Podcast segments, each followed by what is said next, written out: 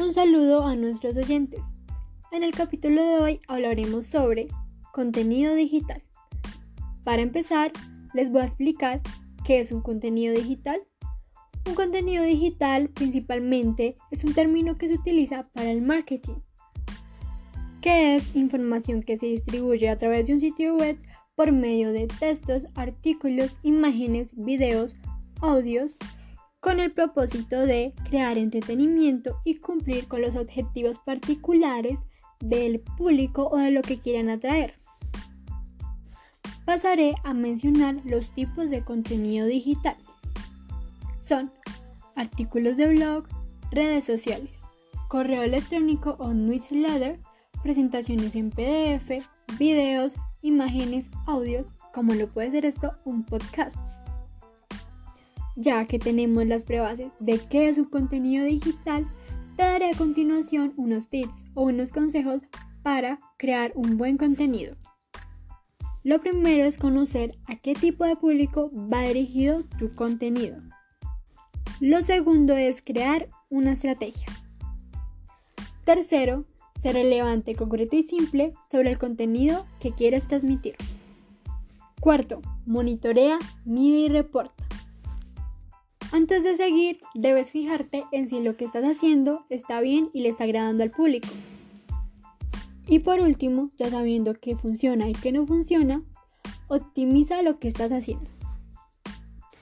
A continuación les hablará mi compañero Sergio, quien les dirá las ventajas y desventajas del contenido digital.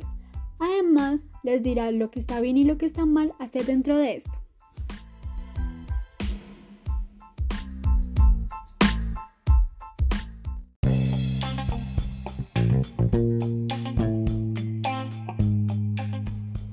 Buenos días, Nicole.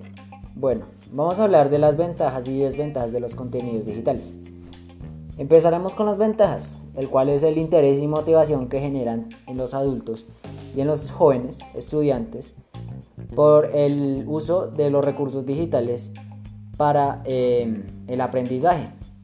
Cabe recalcar que es posible una mayor comunicación entre profesores y alumnos gracias al Internet que este caso nos proporciona una comunicación rápida entre estos agentes educativos y los alumnos.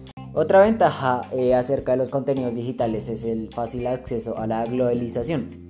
Esto nos acerca a sitios que físicamente están muy lejos y que gracias a los recursos y las comunicaciones eh, digitales pueden encontrarse al alcance de la mano.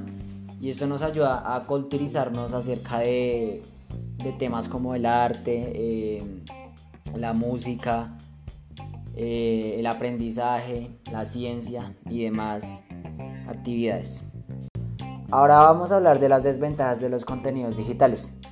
Una de estas es la información no viable o poco contrastada y falsa.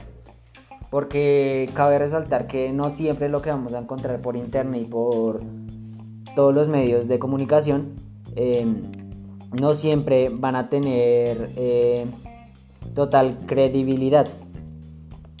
Otra desventaja es la escasa socialización eh, en personas, ya que cuando se hace un trabajo en grupo y si se hace exclusivamente a través de estos recursos digitales se pierde la interacción física y la interacción con el lenguaje que esto conlleva.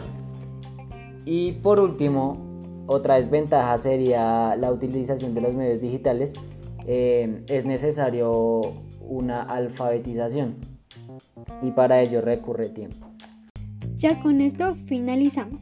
Adiós y muchas gracias por sintonizar con nosotros.